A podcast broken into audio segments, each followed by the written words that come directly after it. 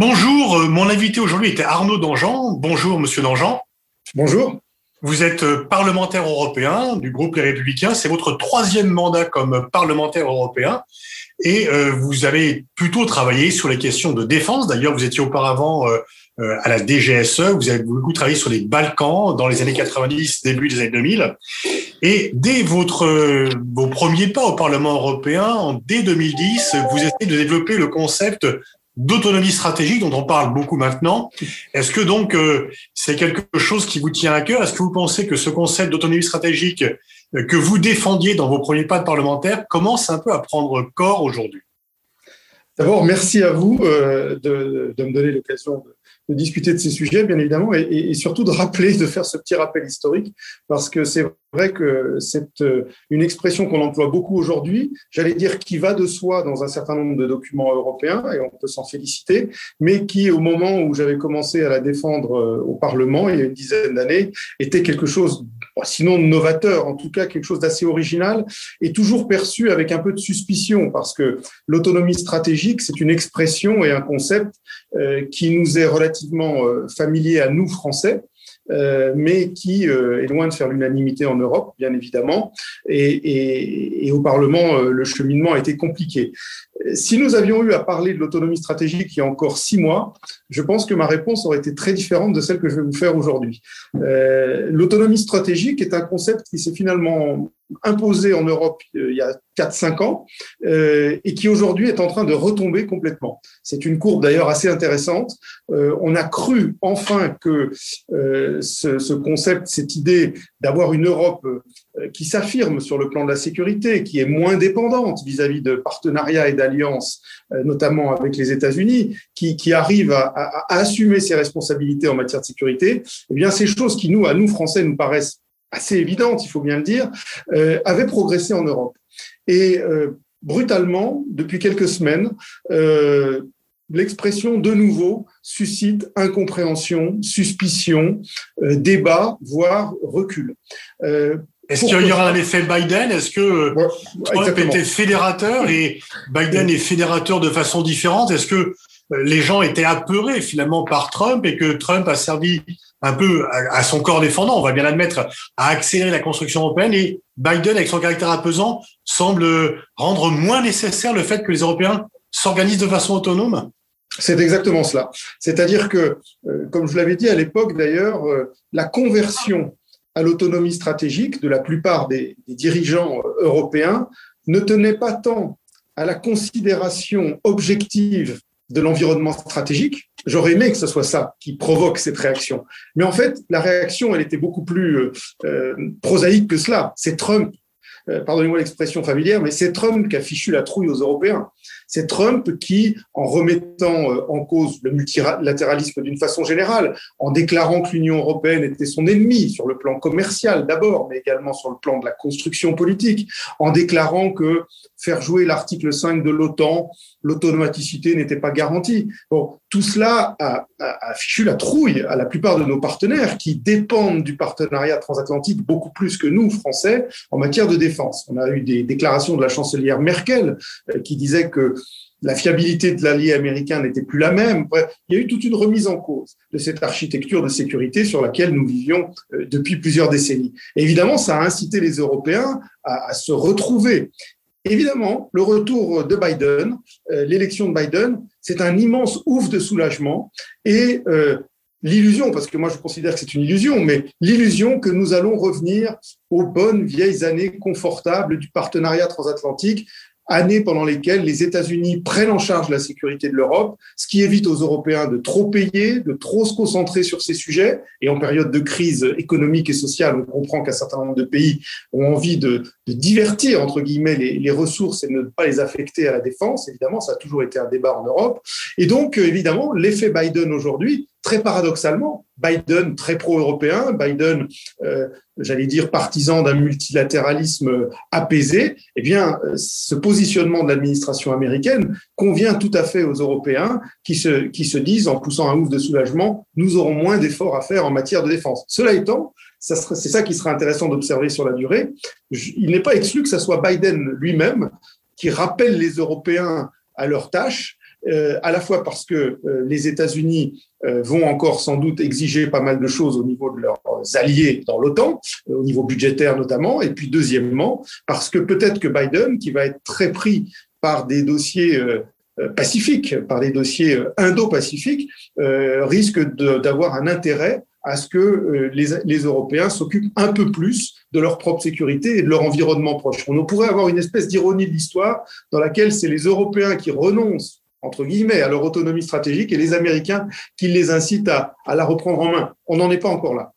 Alors Arnaud Dangean, on va faire un peu un, une sorte de tour d'horizon de nos différents partenaires. Est-ce que la France est réellement isolée à plaider depuis finalement De Gaulle, Mitterrand, euh, Chirac pour l'autonomie stratégique? Ou est-ce que nous avons quand même d'autres partenaires européens qui commencent à être sensibles en se disant euh, même si Biden est aimable, euh, rien n'exclut que que des électeurs de Pennsylvanie fassent bouger l'élection dans, dans quatre ans. Il y a quand même une certaine fragilité. Que pensez-vous de l'attitude des Allemands? Alors, des Allemands au général. Mhm. La ministre de la Défense avait fait entendre une musique différentes. Est-ce que vous pensez qu'au sein de vos collègues allemands, que vous connaissez bien, que vous pratiquez depuis longtemps, il y a une plus grande stabilité aussi dans les parlementaires européens allemands, est-ce qu'il y a quand même un peu plus, est-ce que vous sentez une évolution? euh, depuis que vous exercez cette fonction Est-ce que ces thèses-là, quand même, commencent un peu à gagner parce que, tout simplement, l'Allemagne gagne en confiance en elle-même? À vrai dire, euh, euh, la relation avec l'Allemagne est vue un peu différemment selon qu'on est à Bruxelles, à Paris ou à Berlin, à vrai dire. Et à Bruxelles, y compris avec mes collègues allemands, euh, j'ai l'impression que j'ai une, euh, des collègues allemands ici qui sont un peu atypiques par rapport à la position de Berlin. C'est-à-dire qu'ils sont à la fois plus européens, c'est-à-dire par définition en étant à Bruxelles depuis un certain nombre d'années, mais ils sont aussi beaucoup plus sensibles aux thématiques portées par la France, que ce soit des thématiques géographiques, et notamment l'Afrique et le flanc sud, euh, et que ce soit ou que ce soit des thématiques capacitaires ou, euh, ou doctrinales euh, sur le plan de l'autonomie stratégique. Donc mes collègues allemands ici euh, ont adhéré depuis assez longtemps finalement à l'autonomie stratégique, mais malheureusement c'est pas eux qui décident. Et, et, de ce point de vue-là, il y a quand même un petit décalage, un léger décalage avec Berlin, où on sent effectivement que l'autonomie stratégique à la française c'est quelque chose qui n'est pas naturel. Et d'ailleurs, ça se comprend. Moi, je ne jette pas la pierre aux responsables allemands. Il faut toujours essayer de comprendre pourquoi nos partenaires réagissent de la façon dont ils réagissent. Et, chacun a ses singularités. Euh, L'Allemagne, pour elle, l'autonomie stratégique à la française, c'est-à-dire une autonomie stratégique qui se veut euh, euh, pour s'affranchir, qui se construit pour s'affranchir de dépendances excessives de partenariats extérieurs, c'est quelque chose, c'est une révolution copernicienne pour l'Allemagne. L'Allemagne est un pays sur le plan de la défense qui est un pays transatlantique. Euh, d'ailleurs, y compris le livre blanc allemand de 2016 qu'on avait beaucoup vanté en France en disant ah l'Allemagne a enfin pris conscience qu'il faut qu'elle prenne des responsabilités sur la scène internationale. On oublie toujours de, de rappeler que dans ce livre blanc, il était écrit noir sur blanc que euh, ces responsabilités allemandes devaient s'exercer, c'était l'OTAN. Et de ce point de vue-là, il y a des invariants. On pas, ça n'a pas beaucoup changé en Allemagne. L'OTAN reste le cadre privilégié pour évoquer la défense, y compris la défense européenne. Nos amis allemands veulent développer un pilier européen au sein de l'OTAN, mais pour eux, évidemment, il y a toujours un peu de suspicion vis-à-vis d'une autonomie stratégique européenne qui poussé très loin et avec un peu de mauvaise foi, il faut bien le reconnaître, aboutirait à tout ce qui ressemble à un découplage du lien transatlantique. Et ça, ça terrorise évidemment nos amis allemands, de la même façon que c'est vu avec beaucoup de suspicion par nos amis euh, d'Europe centrale et orientale, euh, qui, euh, que ce soit sur un plan... Si on faisait un sort de tour d'horizon, alors il y a l'Allemagne, est-ce que vous voyez, est-ce que par exemple, dans la configuration politique actuelle, des pays comme l'Espagne et l'Italie sont plus sensibles à ces thèses? Une fois encore, l'autonomie n'est pas contraire à l'alliance, elle est contraire à la dépendance. Et donc, est-ce que disons que si vous faisiez une sorte d'échelle de Richter euh, de pays qui voient euh, cela, euh, disons, de, de façon intéressée et d'autres de façon répulsive, quels seront les pays qui seraient les plus proches des positions françaises ou les moins éloignés des positions françaises? Je pense qu'il y a un facteur géographique qui est très important, pas simplement un facteur géographique de proximité avec la France, mais un facteur géographique en termes de hiérarchisation des intérêts stratégiques. Et il est clair que les pays du sud de l'Europe aujourd'hui euh, regardent comme nous vers le continent africain, vers la Méditerranée. Et ils voient bien que cette zone recèle d'enjeux stratégiques majeurs euh, pour l'Europe, pour son économie, pour son commerce, pour sa démographie et pour sa sécurité. Et donc, il est clair que étant entendu que quand on décline le concept d'autonomie stratégique, on arrive très vite sur le fait qu'il y a des zones géographiques dans lesquelles l'Alliance atlantique ou les États-Unis n'ont pas les mêmes priorités que les pays européens. Et ces zones, c'est évidemment le flanc sud. Et donc, euh, de ce point de vue-là, évidemment, les pays euh, du sud de l'Europe, Espagne, euh, Italie, Grèce, comprennent plus spontanément qu'il y a des intérêts communs et que seuls les Européens peuvent défendre, qu'il ne faut pas compter prioritairement sur les Américains et que, évidemment, ça crée des espèces de solidarité naturelle. Cela étant, il faut être tout à fait juste, on a aussi des pays au nord de l'Europe qui sont un peu rentrer dans cette logique. Je signale toujours, même si ça paraît euh, un peu anecdotique aux Français, ça ne l'est pas tant que ça, les Estoniens sont les premiers pays qui sont euh, présents en Afrique avec nous. Présents en Afrique, y compris en Centrafrique à l'époque. Euh, ils sont présents avec nous dans Barkhane, hein, pas dans la MINUSMA, mhm. mais dans Barkhane, c'est-à-dire dans la force combattante au Mali, au Sahel. Donc la Suède aujourd'hui a envoyé un contingent important. sur certains points, les Néerlandais ont bougé un petit peu aussi. Donc globalement, à travers euh, le prisme, j'allais dire, du Sud, on a quand même un certain nombre de pays qui, qui montrent des dispositions. Est-ce que c'est... Euh, moi, ma, crainte, si vous voulez, c'est que ce ne soit pas consolidé, euh, qu'il y ait un intérêt de circonstance, qu'il y ait aussi un intérêt qui tienne non pas à la zone géographique par elle-même, mais qui tienne, par exemple, avec ce que les Français font en matière de force spéciale, à la volonté d'être sur un segment d'entraînement et de formation grandeur réelle, euh, mais euh, qui, durera ce que ça durera, et finalement qui, ne nécessite pas un engagement pérenne et pour des raisons vraiment stratégiques. Pour tout vous dire, aujourd'hui, Pascal, moi, je, euh, mon sentiment, c'est quand même, j'espère être exagérément pessimiste, mais mon sentiment, c'est que quand même, nous sommes relativement isolés en Europe, que nous avons du mal à, agréger et, par conviction sur nos idées.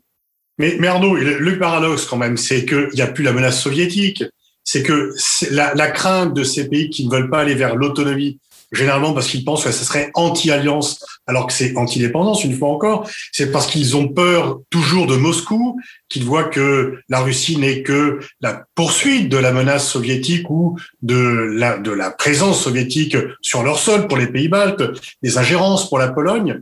Est-ce que c'est rationnel quand on sait aujourd'hui que les dépenses militaires russes sont de 60 milliards de dollars et que, confondus, les pays européens de l'OTAN dépensent 270 milliards de dollars? Comment expliquer cette peur qui vit un peu sur le passé, même si Poutine n'est pas un voisin commode, mais a-t-il les moyens vraiment d'attenter à notre sécurité et à notre souveraineté? En tout cas, une majorité de, de pays européens le pensent aujourd'hui. C'est un constat. Euh, je pense que nous avons une perception, euh, moi j'ai une perception à titre personnel également euh, un peu différente, et, en France, d'une façon générale, on a une perception différente évidemment, mais on ne peut pas euh, faire comme si ce n'était pas le cas ailleurs. Euh, je veux dire qu'il n'y a pas simplement d'ailleurs les pays baltes, ça va beaucoup plus loin. Il faut penser aux pays de la mer Noire, aussi, euh.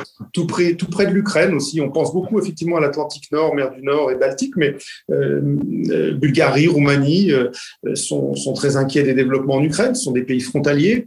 Euh, donc euh, il y a cette, cette peur évidemment de, de Moscou. Euh, il faut dire que Moscou ne fait pas grand-chose pour rassurer non plus. Euh, donc là, on est, dans un, on est clairement dans un dialogue de sourds. Euh, on accumule malentendu, mauvaise perception mutuelle, et, personne ne, semble véritablement avoir envie d'en sortir. Et, et, de ce point de vue-là, évidemment, euh, la référence à l'Alliance et à l'OTAN reste prioritaire pour ces pays-là.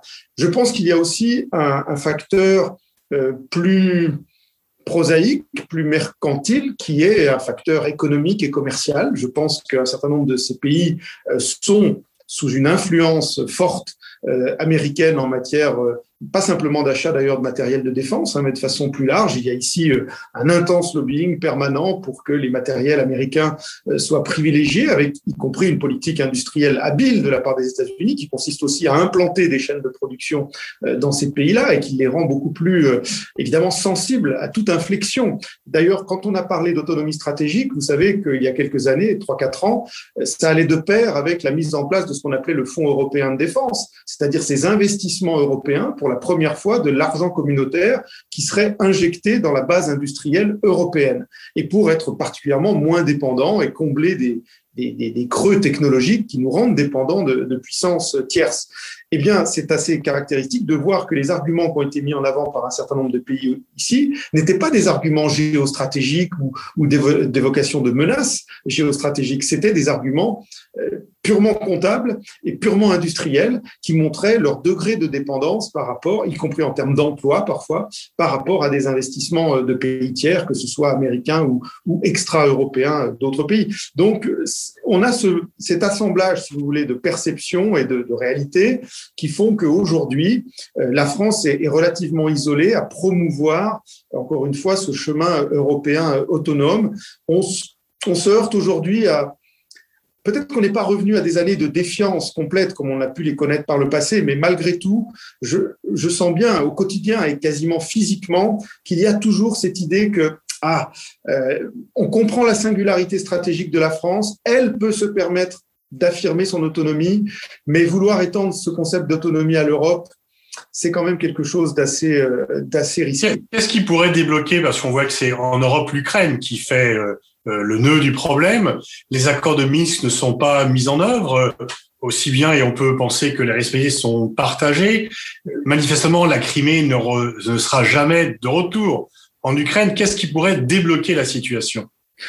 Je pense qu'il y a effectivement d'abord il y, a, il y, a, une crise de confiance. Il y a une crise. Alors, je passe par-dessus les perceptions et les préjugés plus ou moins euh, consolidés de part et d'autre, d'ailleurs, euh, et, et, et, et, essayons de m'en tenir objectivement à, la considération de la situation, je pense qu'il y a une vraie crise de confiance, c'est-à-dire que personne ne croit que l'autre va mettre en œuvre euh, de façon euh, sincère les engagements qui ont été pris. Donc ça, évidemment, euh, je ne sais pas comment on rétablit cette confiance. On, théoriquement, on rétablit cette confiance par le dialogue. Or, on voit que le dialogue est, très compliqué, qu'il a des irritants immédiats. On a vu la visite de Borrell à Moscou qui s'est mal passée. Bon, tout ça est très embêtant parce qu'il semble que tous les canaux semblent grippés aujourd'hui.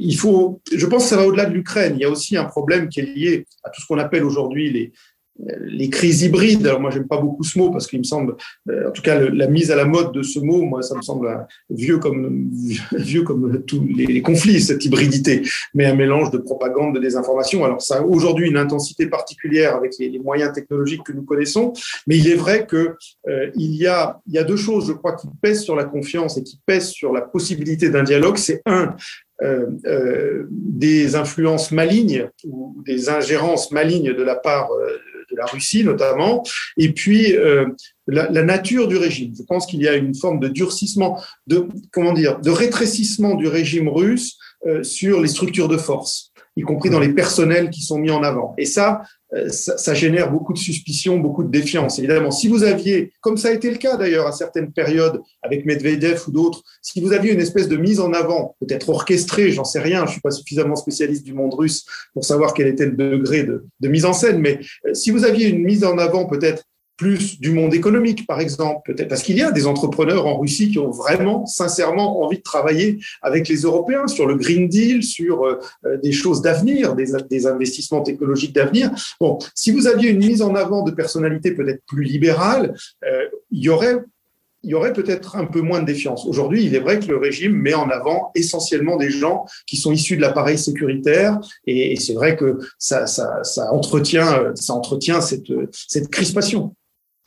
La, commission, euh, la nouvelle commission qui s'est mise en place sous la présidence de Madame von der Leyen s'affirme comme étant géopolitique. Est-ce que vous lui donnez crédit? Est-ce que vous voyez une différence avec la précédente? Euh, Je vais essayer de ne pas être trop, euh, sévère avec euh, les amis de la commission, mais euh, bon, je n'y crois pas beaucoup. D'abord, D'abord parce que euh, cette commission euh, s'est mise en place dans des conditions très particulières, y compris sur le plan politique. Je trouve que cette, cette, cette commission euh, qui a été mise en place euh, en allant chercher une présidente qui n'était ni candidate à ce poste, ni forcément préparée à ce poste, euh, dans une conversation entre le président de la République française et la chancelière allemande. Bon, tout ça a manqué un peu de transparence et tout ça a manqué sans doute d'une, n'a pas permis une base parfaitement légitime pour commencer le mandat. Je pense qu'il y a une espèce de péché originel qui, jette sur cette commission quand même pas mal de doutes sur son efficacité et sur sa cohésion.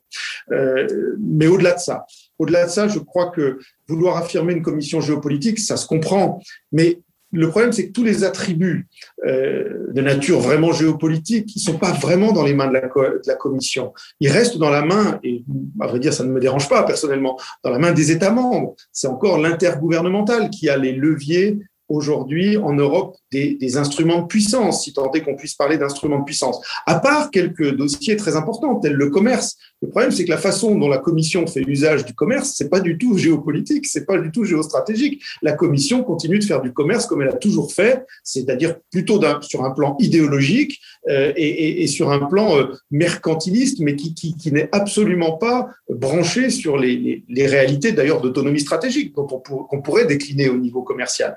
Donc, euh, je pense qu'il y a encore beaucoup à faire. Je pense que le logiciel de la Commission n'est pas prêt.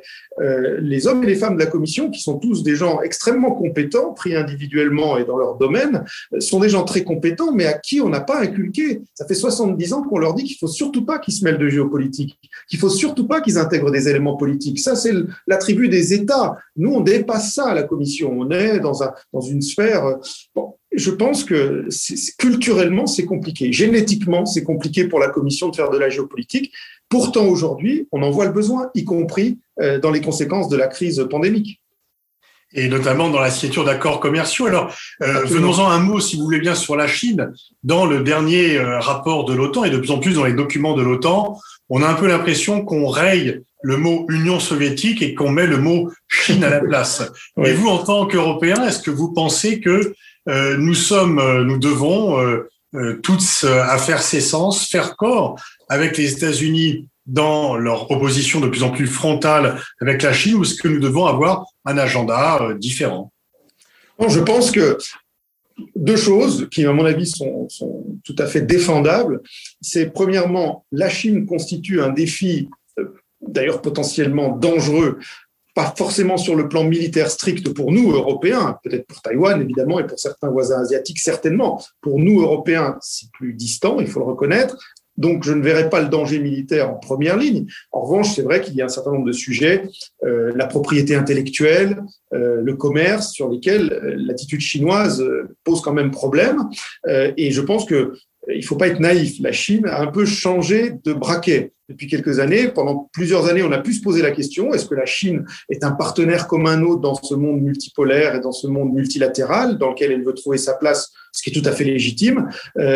Aujourd'hui, on a plutôt tendance à voir qu'elle utilise ce, ce, monde multipolaire et multilatéral pour une affirmation très décomplexée de sa puissance. Je pense que c'est ça qui pose problème. Pour autant, euh, pour autant, il faut être pleinement conscient des, des, enjeux que pose cette montée en puissance chinoise. Pour autant, moi, je ne suis pas favorable à ce que nous alignions de façon inconditionnelle notre politique chinoise sur celle des États-Unis. Nous avons, euh, nous avons des intérêts propres, nous avons des dispositions propres, nous avons peut-être un moindre risque d'ailleurs sur le plan militaire ou autre. Euh, il faut aussi être conscient de l'allongement stratégique je vois la passion que suscite aujourd'hui dans le monde français, dans le monde dire, académique français euh, et au niveau stratégique, la passion que suscite l'Indo-Pacifique. Moi, j'aime beaucoup l'Indo-Pacifique. C'est effectivement la zone dans laquelle c'est la zone qui concentre le plus de défis stratégiques euh, pour l'avenir. Mais il faut être conscient des moyens que nous, Européens, nous avons à notre, à notre mesure. C'est-à-dire que nous, Français, nous avons des territoires dans l'Indo-Pacifique. Mais quand je vois que nous avons déjà du mal à protéger nos zones de pêche en Nouvelle-Calédonie ou en Polynésie française, vouloir aller jouer les gendarmes euh, de la mer de Chine méridionale, bon, est-ce que c'est vraiment à notre mesure? Je comprends l'intérêt que ça suscite, je comprends qu'on veuille en être d'une certaine façon. Attention à la façon dont on le fait. Et je ne crois pas que ça soit un alignement inconditionnel euh, sur Washington qui soit la solution, même s'il faut évidemment en discuter avec euh, Washington. Je pense qu'il faut d'abord se concerter beaucoup avec nos partenaires dans la région. Il y a des pays qui sont mieux placés que nous. Et il faut toujours avoir conscience aussi de nos moyens. Nous, nous ne sommes pas les États-Unis et nous ne sommes pas des petits États-Unis. Et je pense que parfois on perd un peu ce sens de, de la mesure dans la projection qu'on fait de ce que nous pouvons ou nous devrions faire en Indo-Pacifique. Pour conclure euh, cet entretien dont je vous remercie, Arnaud, euh, il s'est beaucoup dit qu'en 2017, vous avez été contacté pour devenir ministre de la Défense et que vous auriez refusé. Est-ce que vous confirmez Et euh, qu'est-ce qui, si c'était confirmé, qu'est-ce qui vous aurait conduit à faire ce choix euh, euh, par rapport à un poste quand même dont qui bien sûr aurait pu susciter votre intérêt? Mon nom a circulé. Voilà, mon nom a circulé. J'en ai témoin comme d'autres. mon nom a circulé. Je, n'ai pas eu à, refuser formellement parce que la proposition formelle ne m'a pas été formulée. Donc euh, voilà, euh, pour être très franc avec vous. Maintenant, d'abord être ministre n'a jamais été en soi pour moi un objectif. Euh, pour des raisons euh, personnelles et, de, parcours. Et, j'ai été dans des postes où, j'ai vu de près comment fonctionne tout ça. Bon, c'est pas forcément ce qui, me fait rêver le matin quand je me lève, voilà. Euh, mais, mais, à vrai dire, euh, l'autre raison est que il me semble que sur les sujets notamment de défense ou d'affaires étrangères, euh, ce sont des prérogatives présidentielles dans le système de la Ve République.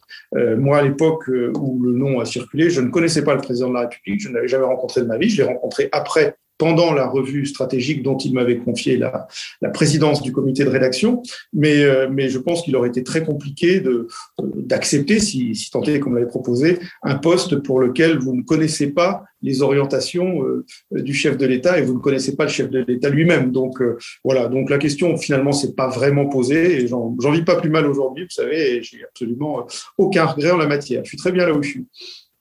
Merci Arnaud Dangean pour cet entretien passionnant. Merci beaucoup. Merci à vous.